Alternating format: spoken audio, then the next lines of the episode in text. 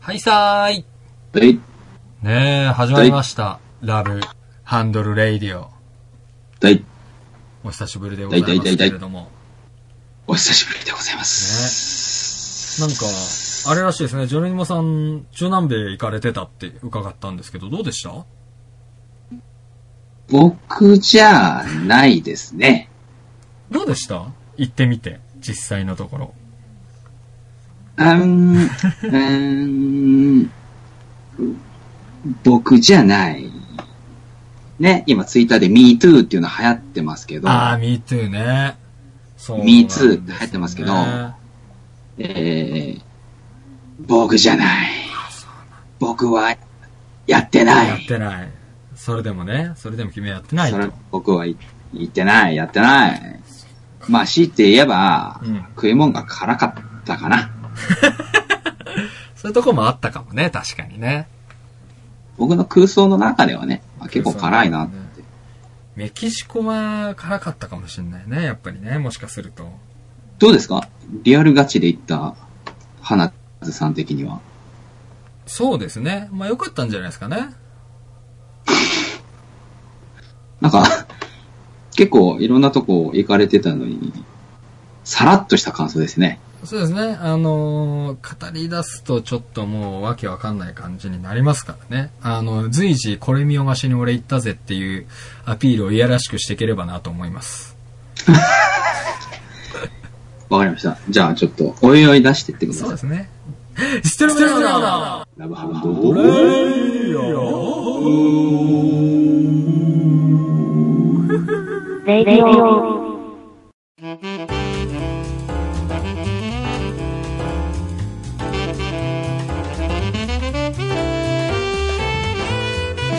はい、えおー帰りなさい。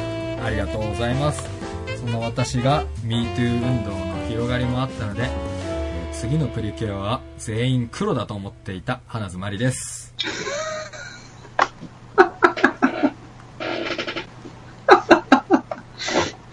そういう、えー幼児向けのアニメにまで政治色を入れないでほしいと願っているジェロニモです。よろしくお願いします。やっぱりこの6ヶ月間旅してましたけどえ、えー、一番困ったのが、えー、そのパラグアイにこう日本人宿があるんですけど、はい。日本人の夫婦が経営してるんですよね。はいはいはいはいはい。で、そこにその5歳の娘さんがいて、プリキュアが好きなんですよ、やっぱり。あー、世界の端っこでもプリキュアですか。そうそうそうそう。はいはいはいはいはい。ちょうどね、あの、日本に帰った折かなんかに、その節分の鬼のお面をこう手に入れてたんだけど、彼女は。はいはいはいはい。じゃあちょっとそれ塗り絵するか、つってこう、塗って、じゃあお面できましたって満足して、これで遊ぼうって多分彼女は思ったんだけど、せっかく作ったからこれは私が使いたいと思ったんだろうね。うん。で、私鬼やるから、お兄ちゃんプリキュアやってって言われて。手も足も出なかった。動揺しちゃいます ね。お、おののくっていうんですかね。私、ルー大柴が、うん。ルー大柴って言いますよね。いいらっしゃいますね。ビクトリーニュー太郎、あ、じゃなくて勝慎太郎って言った時に、恐れおののいたんですよ。同じ人類なんだろうか、この人は。そういう感じですよね。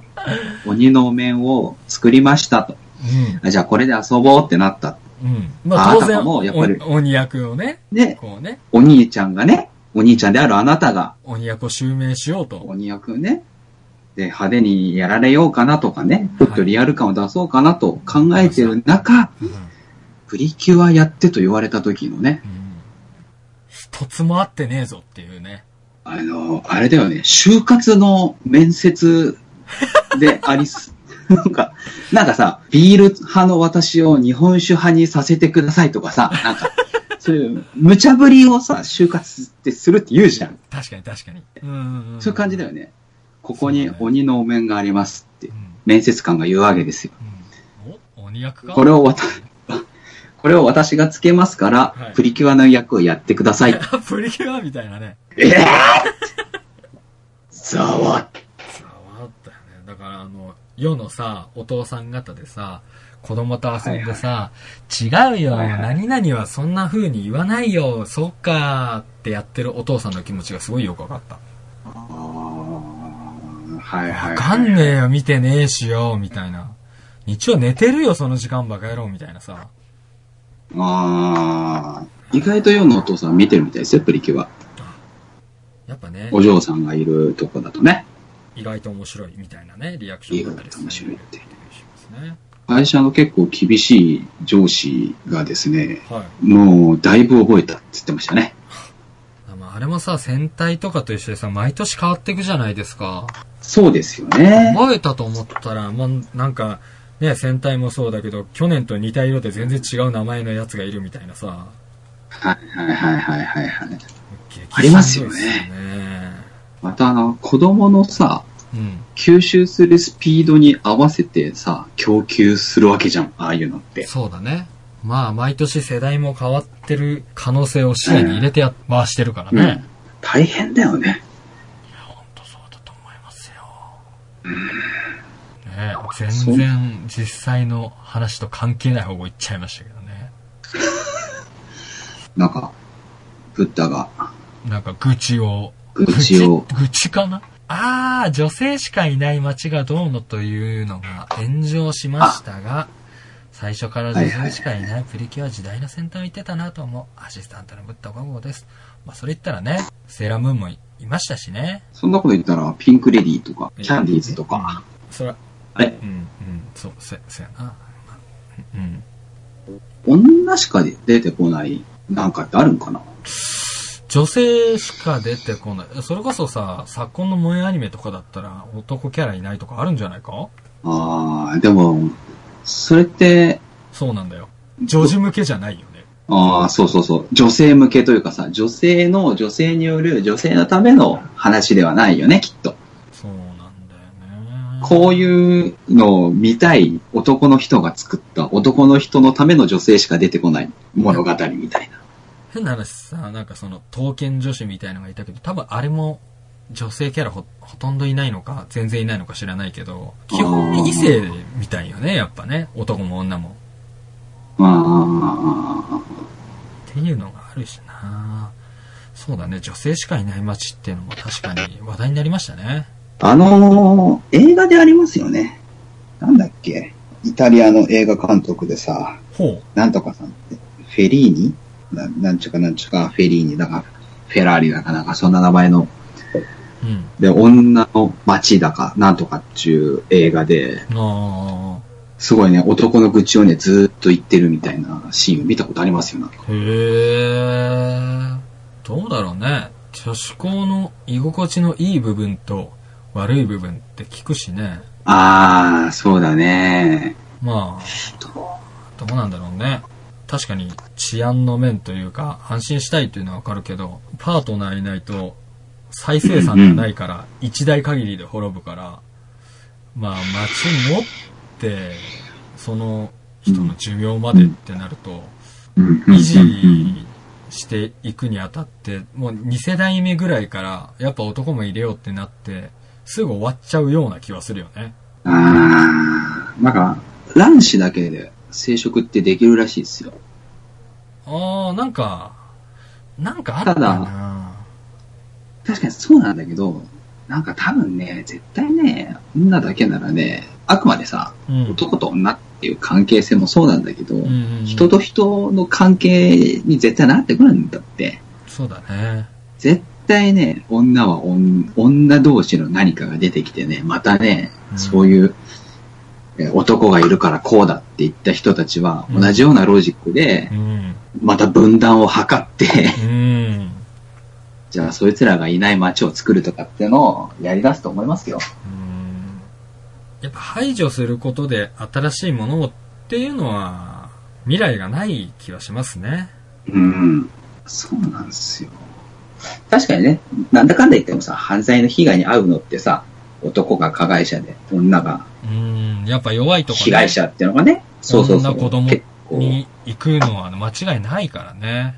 うん事実っていうかね、うん。そこもしっかり考えていかないと、確かにいけないっていうのはあるんですけれどね。そうだね。そこの解決策として、あんまり現実離れしたものを提示しても、実際の解決には至らないだろうね。うんそうでしょうね。めんどくさくなっちゃって、もう、じゃあ女の人だけの街があればいいのにっていう風に言ったんだろうなっていうのは想像できるけど。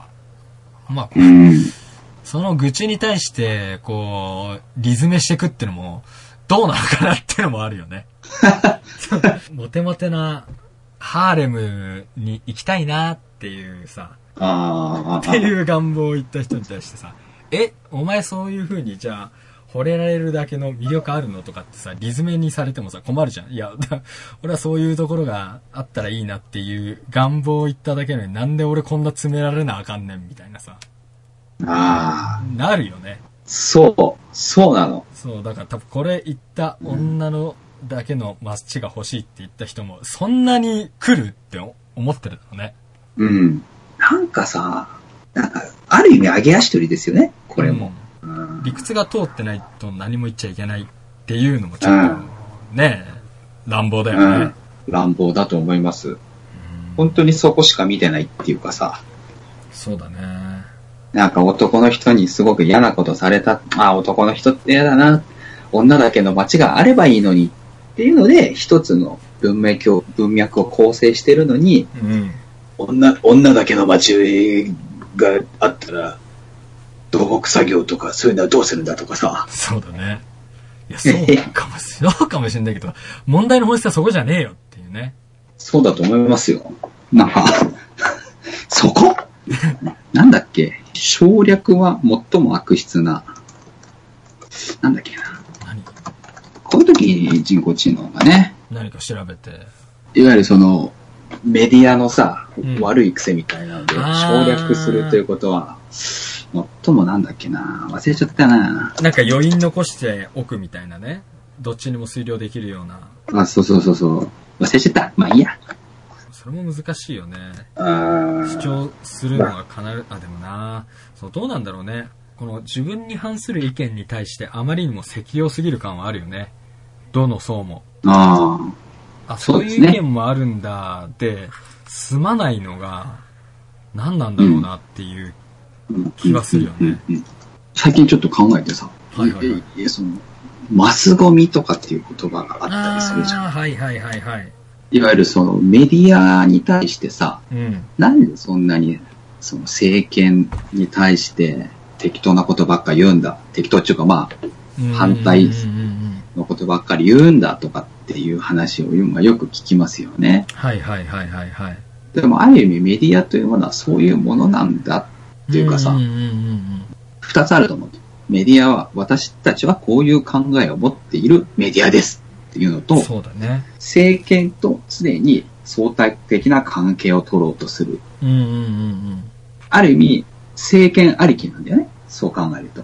まあそうだね。この政権に対してどういうポジションを取るかっていうのもあると思うんですよ。だからそれうんうんを、だから政権に対して反対のことを常に言うという機能が一つあるわけですよね。はいはいはいはい。メディアには。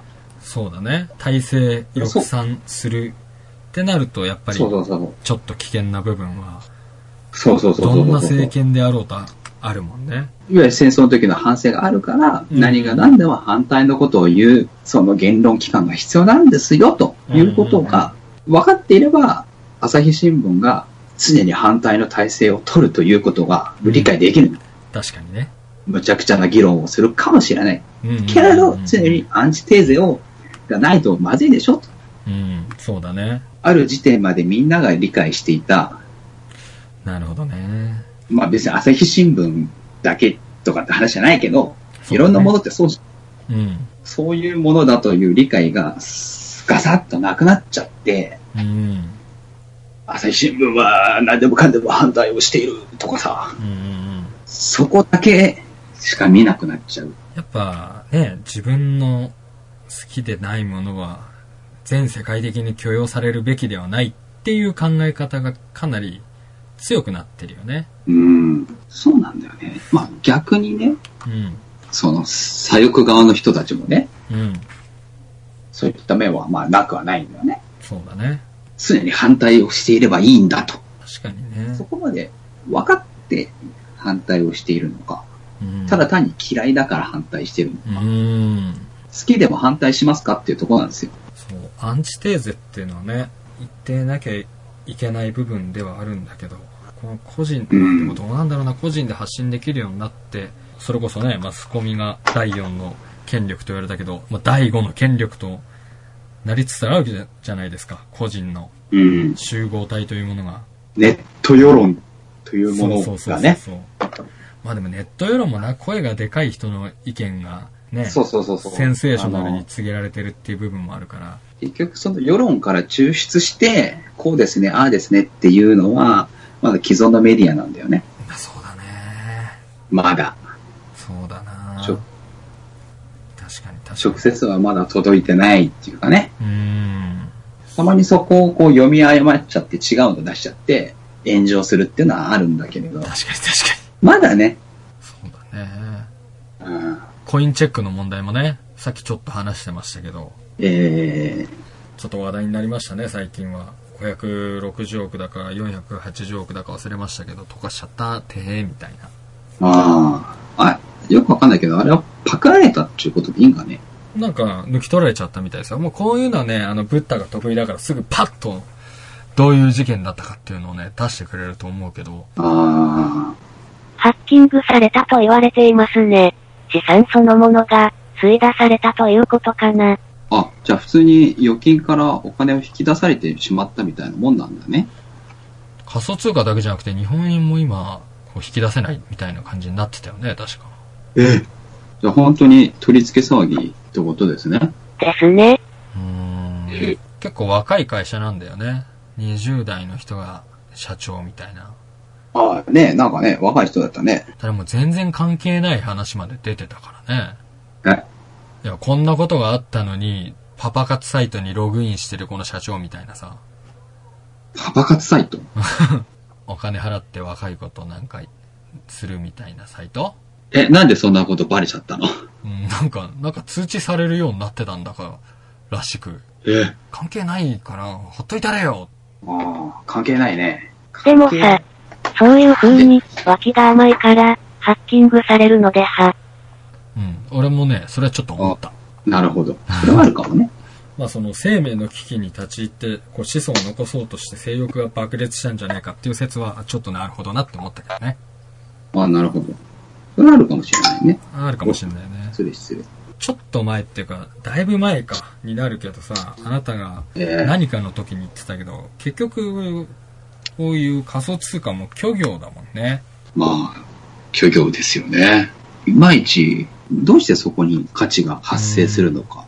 ね、まあついてけてないだけだろって言われちゃえばそれまでなんだけど、なんかどうもね、うん。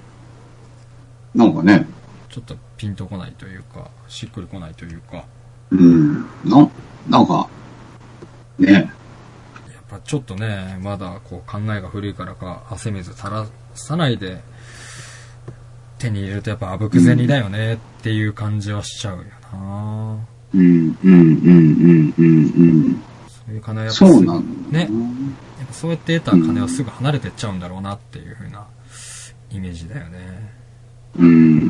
ブロックチェーンとか、全然わかんないね。何もわかんないなうん。なんか仕組み、ね、うん。うん。わからん。わかんないね。わからん。なんか、ダメだ。追いつけてね。そうだね。まあいいんじゃないですか。もうやらないでしょやらないでしょうね。う。うん。あれですかブッダは、も、ああ、そういうことやってるんかね。持ってるんですかこ人工知能だし。こら辺で。興味はありましたが、結局、やってないね。ああ、あああ絶対ビットコインの価値が急に上がりましたって時に始めたやつクソ多かったんだろうなって気はしたよね。うん。まあね、最初7円とかでしょうん。それが何 ?120 万円とかだから。本当に、初期の初期から持ってる人は、もう、そりゃ、えらい騒ぎだよね。うん、すごいことになってると思うから。なんかさ、CD とかじゃなくてさ、最近やっぱ音楽買うってなるとダウンロードが多いじゃん。多いですね。映画もだし、AV もだけどさ、はい。なんかこう、ピンとこないんだよね。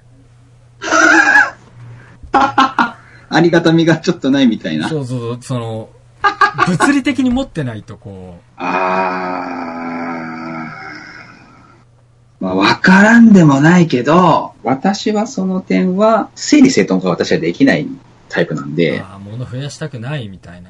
そうそうそうそうそうそうそうそうそうそう。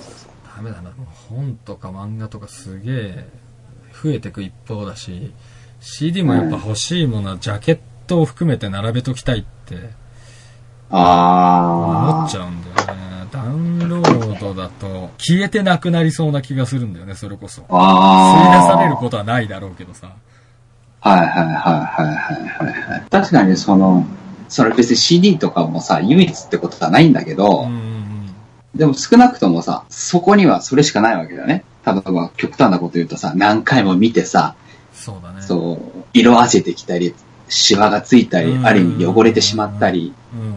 とかって、もうそれはあなたのしかないはずだよね。確かにね。傷がこうついたとかさ、まあ、ある種のオンリーワン感ですよね。オンリーワンがね。やっぱり物である以上、そうなってくる。けど、うん。 iPhone に入っているようなデジタルデータはうん何万回聞こうが、一回も聞かなかろうが、最初に聞いたものと最後に聞いたものっていうのは、データとしては一緒なんだよね。そうだね。まあ、だからこそ、未だにアナログレコードって残ってるのかもしれないよね。そうだよ。こうんの先、どんなにさ、デジタル彼女的なものが発展してってもさ、生身の人間と触れ合うことは廃れないと思うんだよね。もしくは、そこにさ、すごい価値が生まれるかもしれないよね。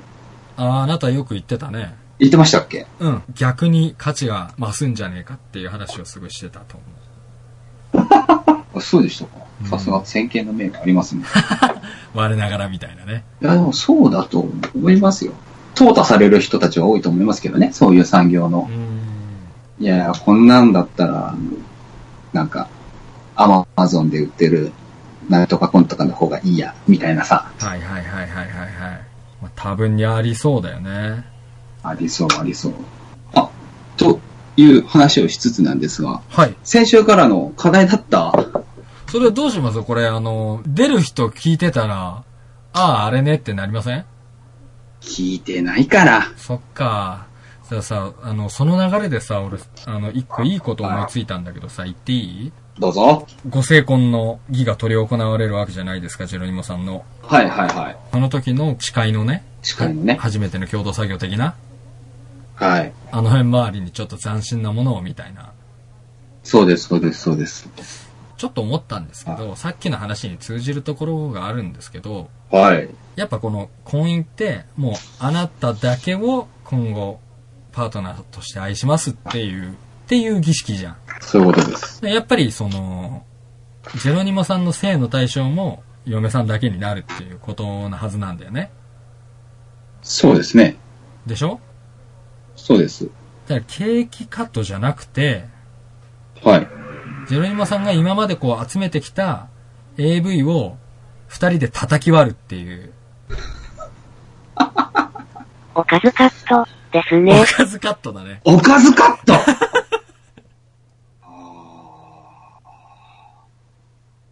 なるほど。うん。いやもうその女優さん引退してて、もうそれも手に入らないやつなのに、あーみたいなね。花津さん、はい。さっきの話じゃないですけれど、はい。ほぼデジタルデータです。そっかでもね、うん。ケーキ、まあ、まあ、か仮にですよ、それをやったとして、はい。じゃあ、おかずカットですって言って、バリーンってなるじゃん。はい。けど、すっげえ量あるから、ふ、フリーズするかもしれない、パソコンが。何それ、カチカチでややろうとしてるカチカチじゃないですか。だって、え、ね、パソコンぶっ壊すといか。や、ハードディスク叩き割ればいいんじゃねここに、この FMV は、何テラのエロ画像が詰まっており、すべて、今からこ持の、ってるものすべて吸い出してここに集めました。集めました。さあつってこのパソコンを壊せば、今まで集めてきたおかず、URL のリンク、すべてが、うわーどのみち死ぬ時にさ、始末したいじゃん。したいね、始末。でしょ俺南米にいる時死ぬ時になんか俺のパソコン爆発しねえかなとかって思ったもんね。うん同時にハードディスクと一緒に爆発しねえかなっていうあ、あなたの心臓に何かがついてて、その心臓が、止まったなんか、10秒以上止まったら、みたいなね。爆発したらちょっと家に着火するとまずいからねやっぱデータが消えるぐらいのシステムはちょっと欲しかったね確かに、これからなんかどうなっていくんだろうね、そういうところ。セキュリティですよアップルが、はいあの、子供が死んじゃったお母さんが、携帯のロックを解除してくれってあー iPhone に言ったらしいんだけど、ああなるほどま iPhone は嫌ですって。 あそうだろうねまあね。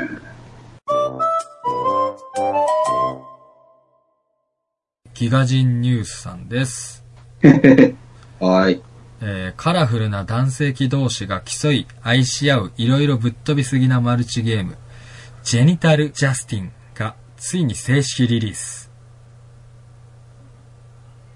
なんだって登場キャラクターはすべてカラフルでポップな見た目の陰形という、イカれた設定のマルチプレイ対応パーティーゲーム、ジェニタル・ジャスティンが、14ヶ月にも及ぶアーリーアクセスでの提供期間を終え、ついに正式リリースされました。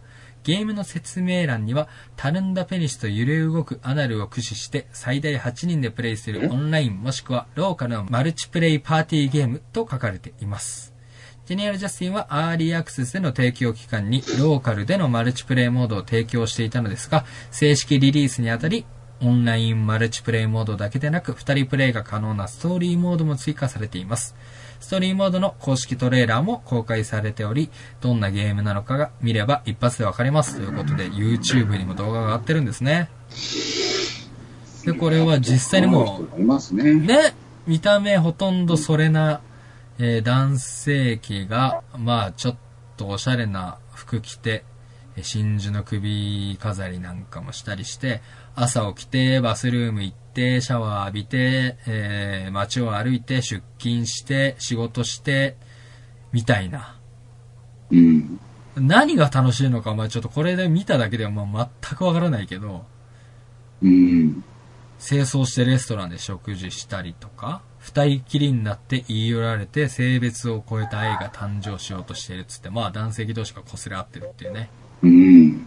こんな感じのゲームらしいんですが、なお開発元のフリーライブスはブログ内でなぜジェンタル・ジャスティンのようなゲームを開発することになったのかについて記述しています。間違いなくジョークの類であり、コメディゲームであり、デザインのほとんどが単に面白いものであることを認めています。しかし、トロイの木馬であるとも考えており、性的な話題を大きな冗談で包み込むことで、シスジェンダーの人々に伝える試みであるとしています。ただしあくまで男性同士がデートしたり、スパゲティを食べながら恋に落ちるゲームであり、コメディゲーム以外の何者でもない。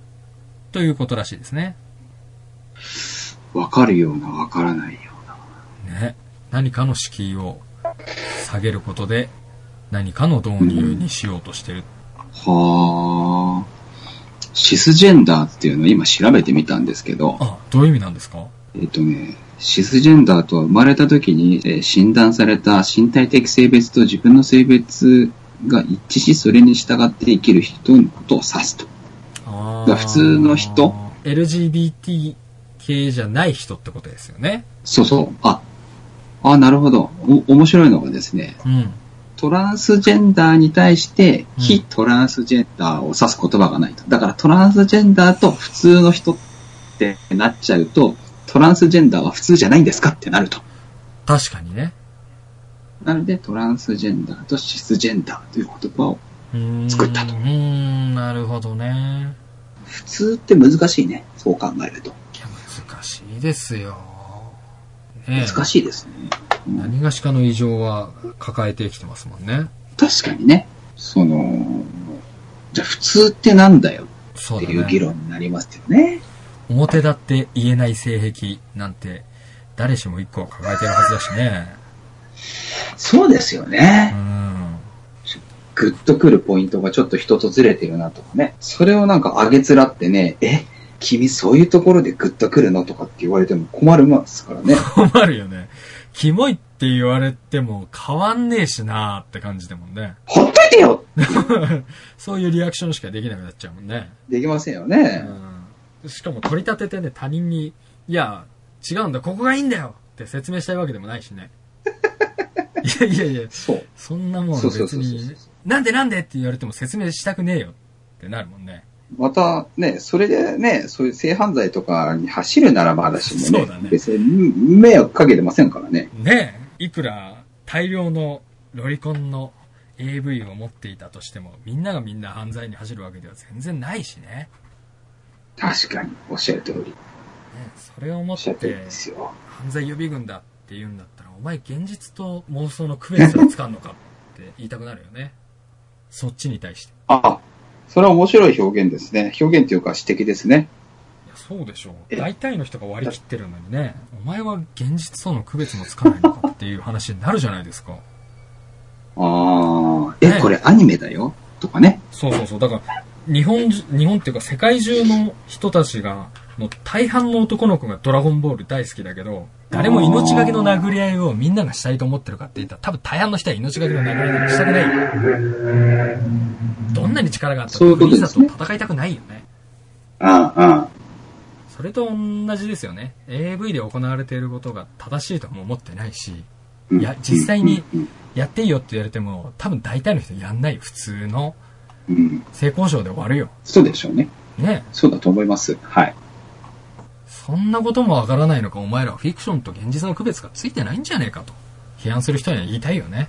あの、ドラゴンボールごっこをやって、うん本当にどつき合う子供っていませんからね。いないから ね。それは確かにね。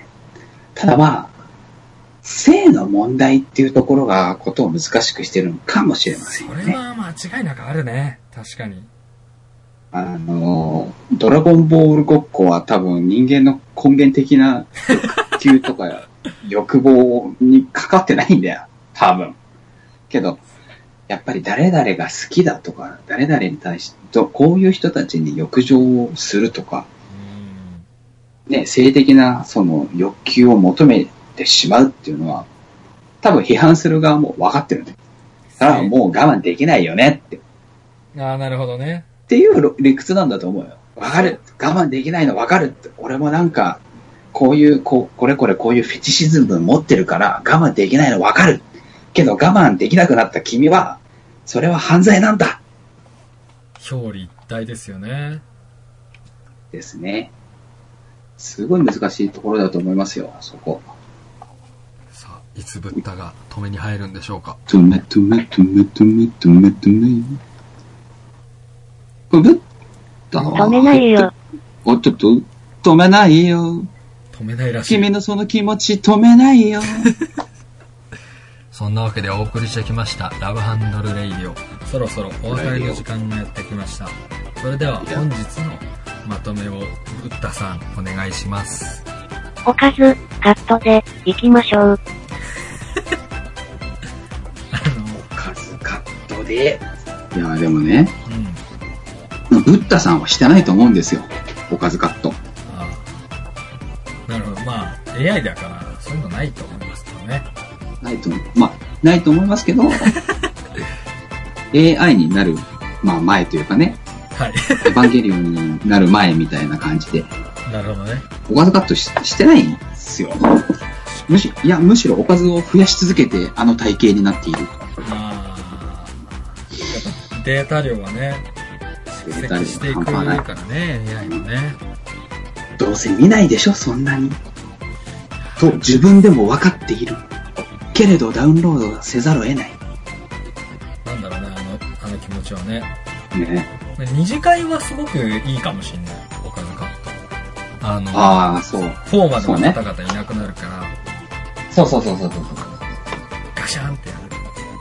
けどね、会社の人いるから、 性癖は分かってほしくないと。分かってほしくないね。さ実際はブツ持ってないからなそのフィクションだよねそっから先あのあえてそれやるためにすげえ二足三本の指買ってきてああ、はいはいはいはい。割るみたいなさあの、儀式。儀式としてねううんうんん、神事としてだってさ今時さ初めての共同作業なわけないじゃんそうだね。もう一緒に暮らしてるしね。ねえ一緒にご飯作ったし DIY もしたよみたいなさ家具だって作ったよみたいなさああ、ああ、だああ、あかあ。らね今とあれが初めての共同作業です。